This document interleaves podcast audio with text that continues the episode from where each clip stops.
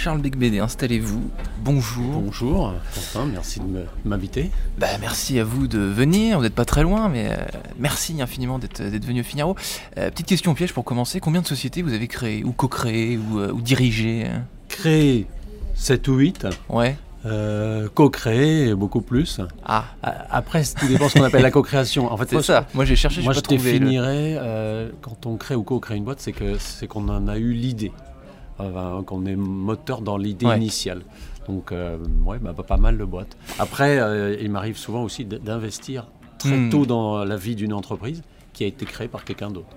C'est ce qu'on appelle l'amorçage. C'est très intéressant. J'aime bien investir très tôt dans la vie d'une entreprise. Hmm.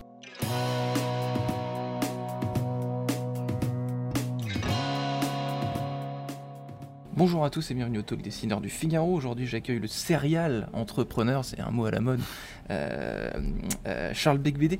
Euh, est-ce qu'il y a une cohérence, Charles Becbédé, néanmoins, un fil rouge dans votre, dans votre esprit entrepreneurial, dans les boîtes que vous avez créées, dans celles dont vous avez investi quelques, mm. un peu, peu d'argent? Est-ce est que tout ça a un sens pour vous Bien sûr. non, il y a une cohérence, c'est que je trouve que une entreprise, c'est fait pour vendre des biens, des services, des produits et que c'est difficile si vous vendez la même chose que euh, les voisins. Donc il faut qu'il y ait un déficit d'offres. Donc avant de créer une boîte, je vais essayer d'identifier un déficit d'offres, quelque chose qui manque, un trou dans la raquette. Ok. ok. Et donc et souvent en France c'est le cas parce qu'on est parfois un peu moins euh, dynamique que d'autres pays que les cousins américains. donc il suffit parfois d'aller euh, au-delà de nos frontières et, de trouver des choses qui marchent et qui n'existent pas encore chez nous. Et donc, vous voyez, c'est pas très, très compliqué. Et, voilà, ce, je dirais, oui, la constante qu'on peut trouver dans mes différentes entreprises. Donc, pas de spécialité, entre guillemets, pas de matière euh, de prédilection euh. Bon, après, j'aime bien quand il y a un petit verrou réglementaire qui saute, une, ah libéralisation. Mmh. Mais c'est de moins en moins le cas, hein, parce que maintenant, on commence à tous les grands secteurs ont été plus ou moins libéralisés. Il manque, enfin, il manque encore le secteur des retraites par capitalisation, mais on va pas en parler. pas de politique aujourd'hui. Mm. Euh, oui, oui, il y a beaucoup de, beaucoup de secteurs, beaucoup de marchés qui ont été ubérisés, en fait. Ce que c'est oui. vous, vous dites. Et donc, c'est de plus en plus rare, finalement, de, de, de réussir à, à, à, benchmarker, vous disiez, un.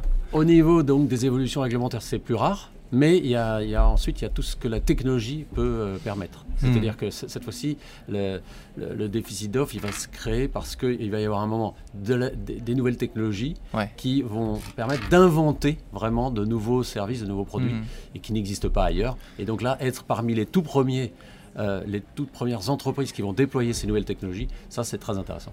Donc là, vous parlez de technologie, mais moi, je trouve, on, va, on va parler un peu de patrimoine euh, mhm. avant ça.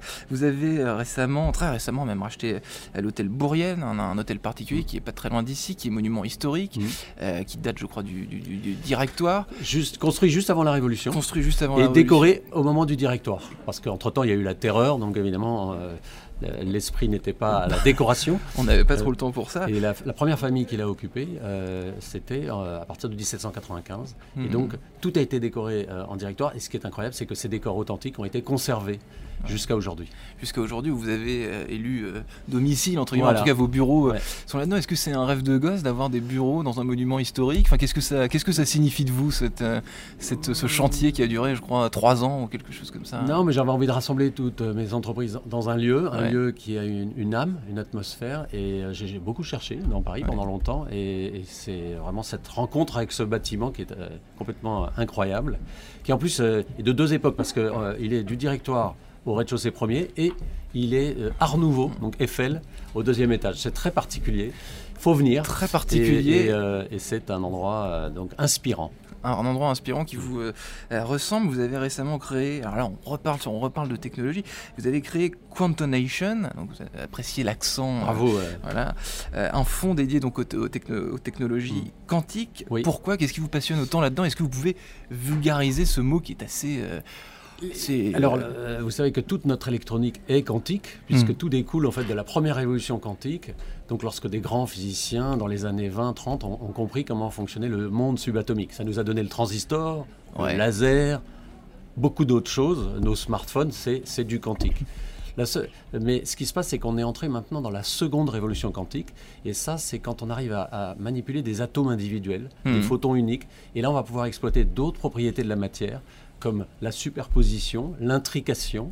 Et ça, ça va permettre euh, d'avoir euh, un effet euh, exponentiel dans le, le nombre de, de configurations d'un ensemble d'objets quantiques Ouais. qui vont permettre de faire des processeurs quantiques beaucoup plus euh, rapides, que, euh, qui vont permettre de faire des calculs beaucoup plus rapidement que ce que euh, peuvent faire les ordinateurs euh, conventionnels. Hmm. On va pouvoir aussi avoir des applications en cybersécurité, Ouais. en communication, mais aussi en, en sensing. Alors, c'est-à-dire, on va pouvoir faire des détecteurs, Hmm. par exemple des IRM nouvelle génération, avec ces fameux qubits qui sont très fragiles à l'environnement. Et donc, ce qui est un problème est aussi une qualité, puisque ça en fait de magnifiques détecteurs. Donc Quantonation, donc vous voulez avec ça in- inventer quelque chose Alors là, là, révolutionnaire là, nous, on est euh, des investisseurs, donc Ouais, on ouais. va euh, aller dénicher des pépites dans euh, les meilleurs laboratoires de physique fondamentale dans le monde entier Mhm. Et aider euh, les scientifiques qui, euh, qui le veulent à créer leur start-up. Et donc, on va co-créer des boîtes avec eux ou arriver en amorçage. Et euh, c'est déjà le cas. On a déjà euh, huit, euh, huit investissements dans des start-up, euh, Ouais. de Donc hardware quantique, de software. Vous financez la recherche pour ensuite vous associer avec les chercheurs les plus, les plus entrepreneurs finalement. Oui, alors on on va pas prétendre qu'on on fait, on finance pas la recherche, ça, ça reste du domaine Oui, oui, oui, public. bien sûr. On arrive juste après, donc, euh, et on aide à, à faire la bascule entre le, le laboratoire de recherche et euh, la petite entreprise qui va peut-être devenir très grande Mhm. et qui va révolutionner euh, l'électronique. Hmm.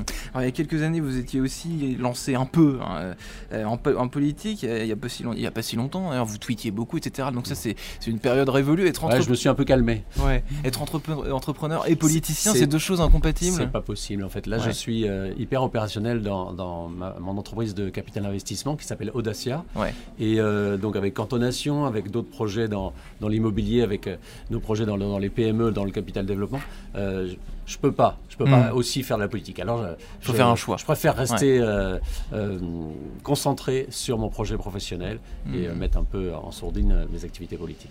Alors votre, euh, votre petit frère Charles Becbédé est, écrivain. Est-ce que Mm. vous, donc le businessman, vous avez euh, un côté artiste euh, caché? Je sais pas, est-ce que vous êtes un excellent photographe, un peintre euh, Est-ce qu'il y a quelque chose que J'ai peur de vous décevoir. Je Non, pense que peut-être ma qualité, c'est euh, c'est d'essayer de, de- de détecter des, des tendances euh, un peu en, avance et savoir décoder aussi euh, certaines complexités. Ouais. Mais je n'ai pas, non, je suis pas violoniste, oui. euh, virtuose. C'est à ça que je, Je- pensais. ouais. Non, malheureusement, non. Alors j'ai entendu dire justement qu'avec votre frère, vous alliez lancer une, une marque de vodka. C'est- vrai Ouais, ce, c'est ce vrai. mensonge? Ah C'est oui. vrai, tout à fait. Euh, donc, on s'est dit, euh, bon, on a tous les deux plus de 50 ans maintenant, euh, qu'il serait temps qu'on ait, un projet commun, un projet Ouais. entrepreneurial. Donc, on a, on a créé une, une boîte Ouais. et qui va euh, commercialiser une vodka, une premium. Euh, bio et euh, qui sera euh, disponible dans Ouais, les ouais. meilleures épiceries de luxe à partir de, de début mai, au printemps. D'accord. La vodka bio des frères Becbédé. Merci Charles On va en Becbédé. parler. Merci. Merci.